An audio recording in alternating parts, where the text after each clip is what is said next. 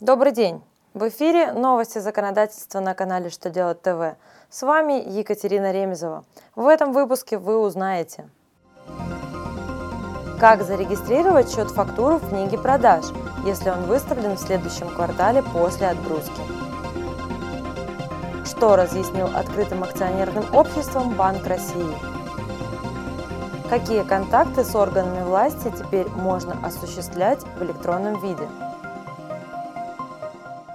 Далее подробнее. Федеральная налоговая служба разъяснила порядок регистрации счетов фактур в журнале выставленных счетов фактур, а также в книге продаж, если товары отгружены в день окончания квартала.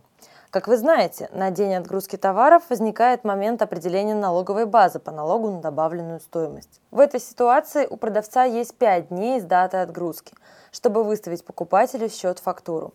Таким образом, может получиться, что товар отгружен в одном квартале, а счет-фактура выставлен покупателю в другом. Налоговое ведомство напомнило, что в данном случае счет фактуры на товары должен быть зарегистрирован в книге продаж того квартала, в котором произошла их отгрузка, а в журнале учета полученных счетов фактур в следующем квартале этого года. Центральный банк России подготовил для открытых акционерных обществ разъяснения по отдельным вопросам, связанным со вступлением в силу с 1 сентября федерального закона от 5 мая текущего года, номер 99 ФЗ.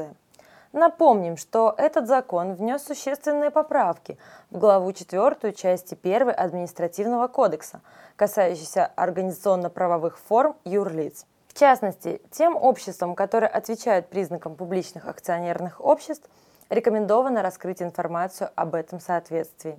Все подобные компании, созданные до 1 сентября, автоматически признаются публичными акционерными обществами, независимо от того, будет отражено это в их наименовании или нет. Даны и другие разъяснения, связанные с изменениями нормы Гражданского кодекса о юрлицах. 29 августа вступит в силу постановление правительства России, которое расширяет возможности использования электронных средств связи в процессе контактов бизнеса с органами власти. К примеру, в электронном виде можно будет направлять запросы о представлении резидентами и нерезидентами различных сведений в части проведения операций с валютой.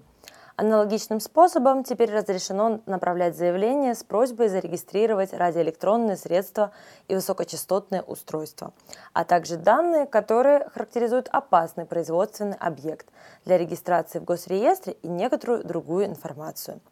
Документ принят в рамках реализации дорожной карты повышения качества регуляторной среды для бизнеса.